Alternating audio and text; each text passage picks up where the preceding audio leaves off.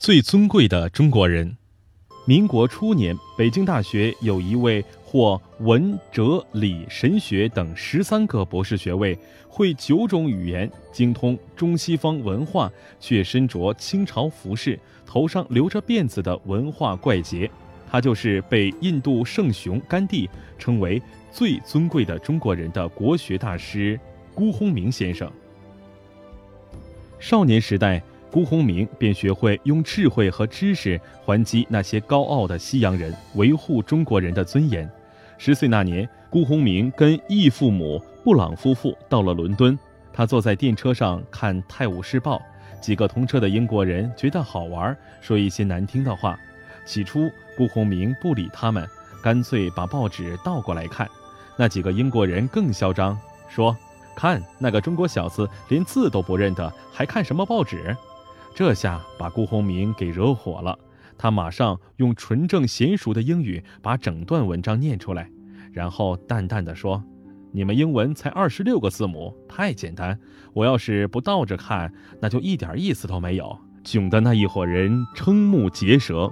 北大有不少洋教授都很高傲，辜鸿铭却从不把他们放在眼里。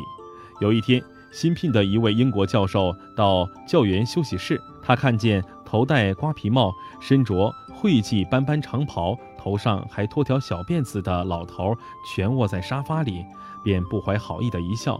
辜鸿铭也不介意，用一口纯正的英语问他尊姓大名，教哪一科。